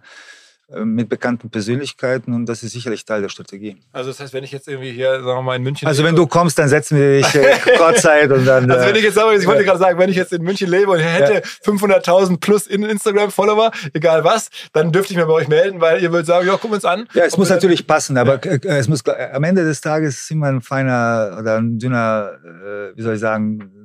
Schmaler Grad. Schmaler Grad äh, der Glaubwürdigkeit bei solchen Sachen. Das muss schon Sinn machen. Da achten wir schon drauf, dass jetzt nicht irgendjemand kommt, der jetzt überhaupt nicht glaubwürdig ist für uns. Und deshalb, äh, deshalb schauen wir uns das ganz genau an. Aber es, äh, es ist tatsächlich Teil der Strategie ähm, oder des Plans. Wie weit glaubst du, ist ähm, Basketball in Deutschland, die, die Vereine oder die ja. Firmen, die es ja am Ende sind, mhm. ähm, ein Case, mit dem man auch Geld verdienen kann? Jetzt gar nicht so bei euch, bei mhm. euch ist der Teil mhm. von FC Bayern, aber ich verfolge zum Beispiel in Hamburg, da gibt es die ja. Hamburg Towers, das macht ein äh, Geschäftsfreund von mir, federführend, der, der Tommy Kareizer, mhm. ähm, mit, mit Marvin zusammen. Kenne ich sehr gut, ja, äh, ich kenne die alle, ja. Äh, genau, die, die, das ja durchaus auch unternehmerisch machen. Die haben jetzt das selber mit aufgebaut. Ähm, und auch bei anderen Vereinen guckt man sich so an und fragt sich, okay, ähm, kann sowas, so der alte Traum mal ein Business werden wie in den USA, wo äh, ja dann Leute wirklich unfassbare Summen verdient haben, indem sie investiert haben in irgendwie die, die Firmen da, in die Warriors oder was auch immer. Die, alles ist da ja Milliarde jetzt wert. Und mhm. da viele, so ist in Deutschland irgendwie denkbar, sagst du, nee, hier wird man immer alles Geld in Sport ausschütten, hier kaufen auch keine Leute aus Eitelkeit so Vereine. Das wird es hier nicht geben. Sehe ich nicht so. Ich, also erstmal äh, zu Hamburg. Ich finde, ich bin großer Fan, äh, nicht nur von der Stadt, sondern von dem, was sie dort gemacht haben oder was sie immer noch machen. Und ich fand, ich finde, Hamburg macht das genau richtig. Es gibt eine Pace, es gibt äh, großartige Zeiten, die sie erlebt haben. Jetzt war das letzte Jahr ein bisschen schwierig und diese ganzen Täler äh, muss man auch erleben, äh, durchmachen und erfahren und so weiter.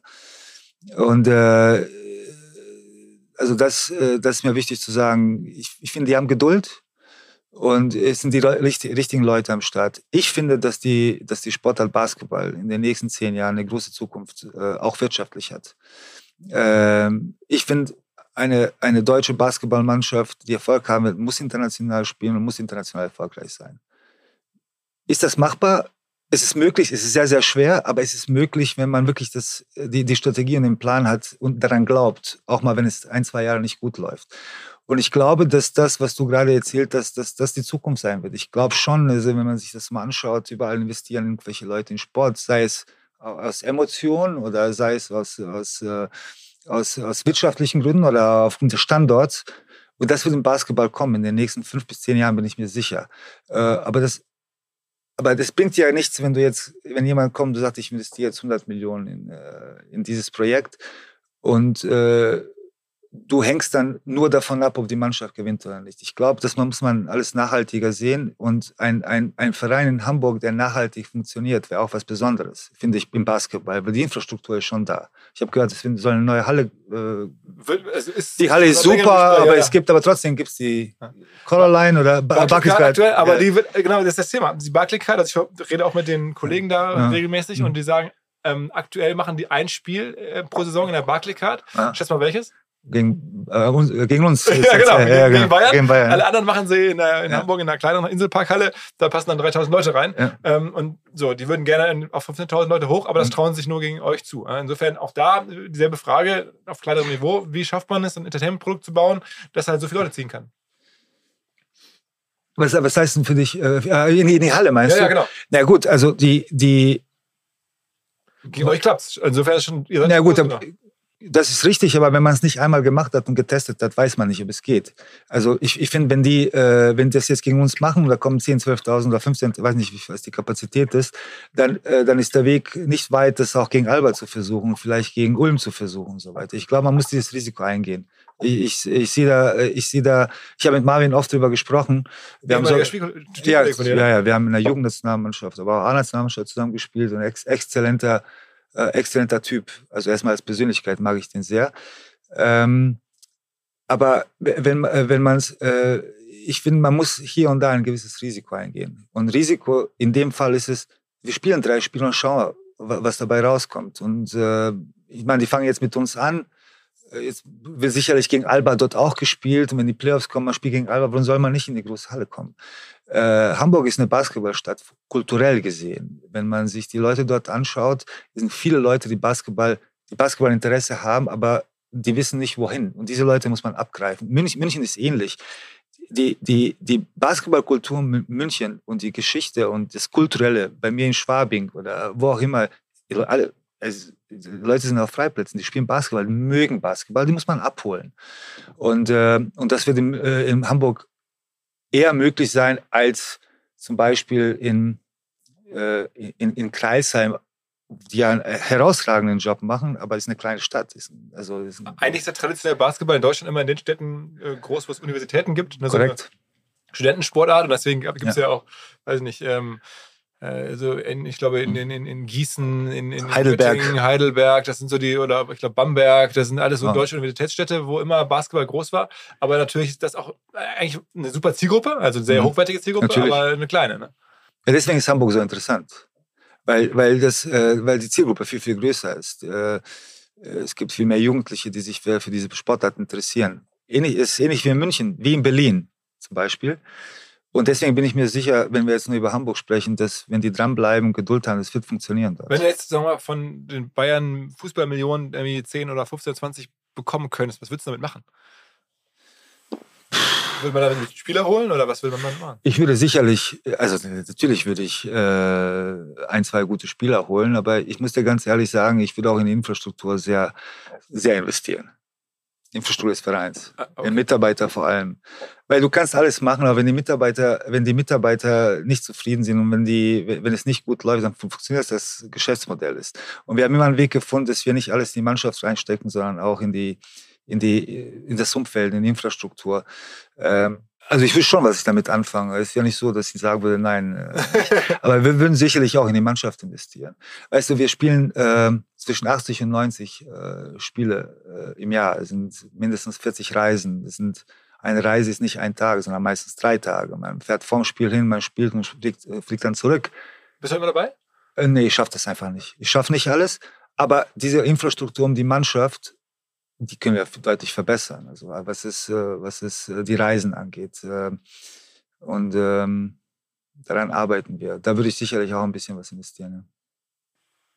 Wir haben ja gerade über, über, über, über Spieler gesprochen. Das äh, habe ich auch in Hamburg erlebt. Da ist es richtig krass, dass dann so ein, der Kader eigentlich fast jährlich gewechselt wird. Ja. Also auch teilweise, man merkt so, oh, wir geht geht ein Abstieg oder wir könnten oben angreifen, lassen Mhm. nochmal jemanden holen für zwölf Wochen. Ja. Kostet dann irgendwie weiß nicht, 40, 50.000 Euro. Da kommt jemand Gutes für der ist dann irgendwo auffindbar, schon mal, Mhm. ähm, für zwölf Wochen. Das ist ja schon, also für jemanden, der das nicht so kennt, total Mhm. absurd, dass man sagt, okay, wir haben so eine, ja, so ein, so ein Hop-on, Hop-on, Hop-on, Ja. Hop-off-System, wo man irgendwie echt kurz so dabei ist und Ja. gar nicht mehr so diese gewachsenen Strukturen eigentlich. Es gibt, es gibt ja erstmal die, die Problematik im Basketball ist, und ich glaube, das ist ein Punkt, den man ändern kann, es gibt keine Transferfenster, sondern ein Transferfenster endet kurz vor den Playoffs. Das heißt, du kannst das ganze Jahr Spieler holen, wechseln und so weiter. Es gibt eine limitierte Anzahl der Spieler, den du natürlich holen kannst. Aber ich finde, äh, auch aus dem Hinblick der Identität oder auch des gewissen Risikos, einen Spieler zu holen, länger zu halten, werden, werden solche Transferfenster wie zum Beispiel im Fußball gar nicht mal so interessant.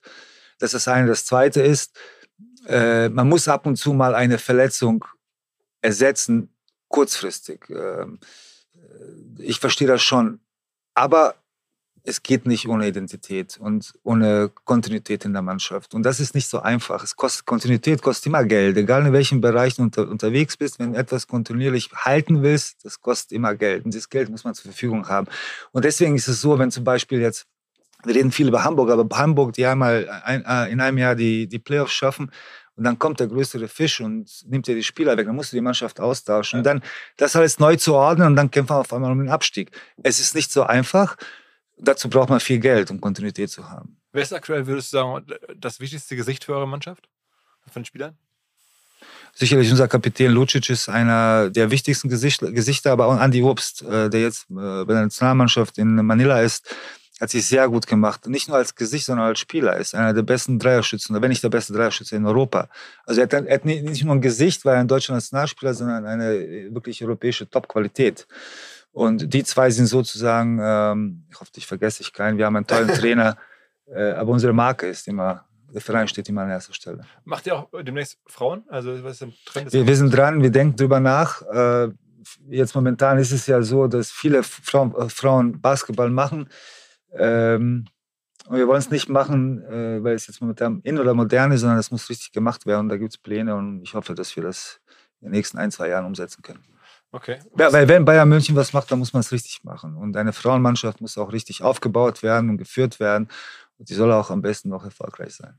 Okay. Ähm, was, was ist sozusagen jetzt für dich die, die, die Vision die nächsten Jahre? Du warst ja auch mal, muss man auch sagen, wir haben gerade über Spielertransfers gesprochen. Du warst ja so mal eine Weile auch Spielerberater, ne? Ja, ähm, kurze bevor, Zeit, ja. Bevor es bei Bayern Mhm. losging. Ähm, äh, machst du den Job jetzt so äh, wie Uli Hoeneß, so dann irgendwie, die- bis du dann irgendwann Ehrenpräsident wirst mit irgendwie 70 oder so? Oder was, ist dein Plan?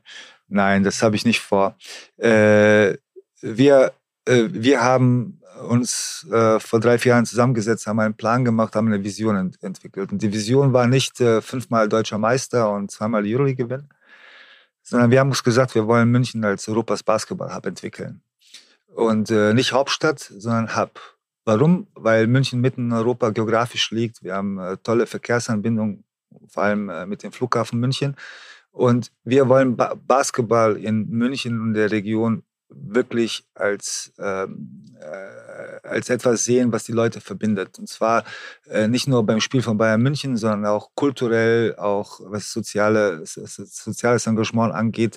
Und wir wollen so viel Basketball wie möglich nach München holen, weil wir der Meinung sind, äh, München wird immer, München wird immer eine Fußballstadt sein. Egal was passiert. Aber da ist Platz für Basketball. Und da, da, das ist unsere Vision. Wann, wann haben wir das erreicht? Das kann ich dir jetzt nicht sagen, aber wir haben gute Voraussetzungen mit dem SAP-Garden. Also machst du lange weiter mit? Also die, weil die Lust und der, der, Plan ist, die nächsten Jahre das weiter zu, selber auch mitzugestalten? Weißt du, äh, es gibt immer, äh, du musst ja auch irgendwie motiviert werden, vor allem wenn du, wenn du äh, Geschäftsführer bist oder Manager bist. Und mich motivieren meine Mitarbeiter jeden Tag. Und mit, mich motiviert es zu gewinnen. Irgendwann, wenn das nicht mehr so ist und ich den Leuten auf den Sack gehe und Herr Heiner sagte, pass mal auf, äh, du gehst, ruf jetzt nicht äh, fünfmal am Tag an, einmal reicht auch. Und wenn ich das merke, dann bin ich sofort weg, weil das Projekt, dieser Verein ist viel größer zum Beispiel als ich oder irgendjemand anderes. Äh, man muss halt die Mitte, die Mitte, man muss, die, man muss den Weg finden, weiter Enthusiasmus zu verspüren, selber emotional motiviert zu sein, aber auf der anderen Seite auch zu merken, ey, pass mal auf, jetzt vielleicht Zeit, dass etwas Frisches kommt. Wann das ist, weiß ich nicht.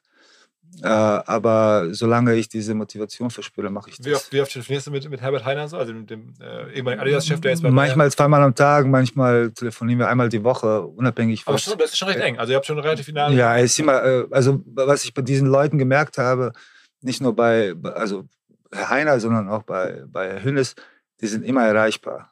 Das, das ist, Bist du mit Hönes auch so, dass du einmal im Monat oder so mit ihm sprichst oder so? Ja, ja, immer. Also er, er, wenn er was braucht, ruft er mich an. Wenn ich, äh, wenn ich was brauche, rufe ich ihn an. Ich kann dir jetzt nicht sagen, wie oft in der Woche oder am Tag oder im Monat, aber, aber äh, die sind immer erreichbar. Das ist super interessant. Ich weiß, wie es bei mir ist. Ich bin immer nicht immer erreichbar, aber, aber die schaffen. Morgen, als ich dir um Viertel nach sieben vom Flughafen Instagram nachgeschrieben ja. habe, da dachte ich mir, auch mal gucken. Und um ja, das ist meine vor, Zeit. Vor acht war Instagram, da kam die Antwort. Ja, ja, das ist meine Zeit. Zwischen, sagen wir so, sieben bis neun arbeite ich alles ab und dann bin ich gut erreichbar. Okay, habe ich Glück gehabt. Äh, ja, du hast Glück gehabt. Äh, aber ich kann immer anrufen. Das ist eine große Qualität. Kann man sich, äh, glaubst du, auch wenn man Basketball als Geschäftsführer jetzt gut macht und da die Erfolge und, und das Wachstum geschaffen hat, was du da geschaffen hast und verantwortet hast, ähm, auch qualifizieren und dann eines Tages sagen die, gibt ja durchaus beim Fußball gerade ein paar Probleme. Da wurde jetzt getauscht. Mal gucken, ob es jetzt besser mhm. funktioniert. Aber da braucht man auch nochmal vielleicht ein bisschen jüngeren Typen. Mhm. Kann so jemand wie du auch Fußball?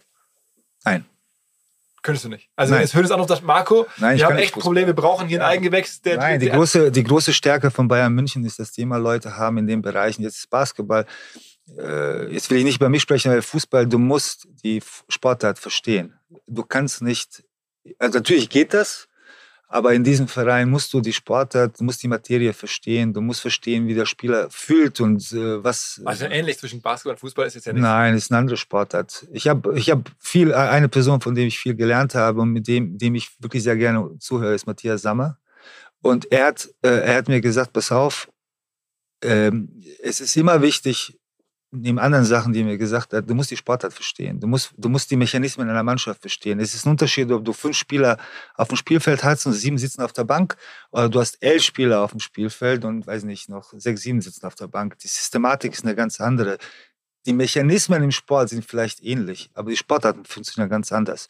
Außerdem glaube ich nicht, dass ich qualifiziert wäre, einen Fußballverein zu führen. also es hat schon überraschendere Personalien gegeben in der Welt. Ja, ja, klar, aber ich glaube, man muss auch seine Grenzen kennen. Okay. Warst du denn irgendwie betroffen, als jetzt irgendwie äh, Oli Kahn, das war ja auch ein bisschen ja. dein Chef in, in, in, Teilen? Nein, nein, nein, der, der hat, äh, ist ein ganz anderes Unternehmen. Die sind ja, okay, also die sind ja GmbH. Der, ich hatte mit ihm jetzt äh, außer Hallo, wie geht's, nicht viel zu tun. Okay, das heißt, du hast das, ja, hast du sehr neutral angeguckt. Und ich, ich sehr interessiert. Natürlich habe ich das, äh, habe ich das beobachtet. Es interessiert mich immer, was, was dort passiert. Äh, leider hat es nicht funktioniert äh, mit ihm, aber mit Hassan war ich enger. Ähm, Aber das ist halt so ein Sport. Das ist, das ist halt so. okay, ja, du hast gesagt, ich habe versucht, da was nein, nein, Ungewöhnliches aus dir rauszuholen. Nein, nein, nein. Aber, ich habe ich hab wirklich äh, da, also keine Meinung, weil ich die, weißt du, manchmal sollten wir auch aufpassen, dass wir nicht zu viel erzählen, weil du weißt nicht, was hinterher alles passiert. Und ähm, nein, ich habe das verfolgt, natürlich sehr interessiert, aber ich weiß nicht, was ich, ich habe keine große Meinung. Alles klar, Marco, vielen Dank. Danke, danke dir. Jo. Ciao, ciao. Frage. Wie macht man Tools, die für Agenturen und Freelancer besonders spannend, besonders hilfreich sind? Na, man fragt sie. Unser Partner Mitwald hat in Zusammenarbeit mit Agenturen eine Hosting-Lösung für Agenturen und Freelancer gebaut. Bedeutet Managed Cloud Hosting mit Top-Performance und Top-Flexibilität. Mit eigenem Rechenzentrum und partnerschaftlichen 24-7 Kundenservice. Alles aus Deutschland. Und dementsprechend natürlich DSGVO-konform und für deutsche Sicherheitsansprüche ISO-zertifiziert. Also die Rahmenbedingungen stimmen, aber das Besondere ist die eigene Verwaltungsoberfläche M-Studio, die dank intelligenter Features zu mehr Effizienz, Produktivität und Spaß bei der Arbeit verhelfen kann, abgestimmt natürlich auf die Arbeit von Freelancer und Agenturen. So macht Hosting Spaß, das sagen auch die Kollegen und das bestätigt auch die Top-Bewertung bei OMR Reviews. Mitwald ist top-rated in der Kategorie Web-Hosting-Software und gerade der Support wird da sehr lobend hervorgehoben. Wenn ihr Mitwalds Managed Cloud Hosting Lösung kennenlernen wollt, dann schaut einfach vorbei auf mitwald.de/omr. Dort findet ihr alle Infos und habt die Möglichkeit 30 Tage lang kostenlos reinzuschnuppern und alles zu testen. Einfach mal anschauen, mitwald mit doppelt-t.de/omr.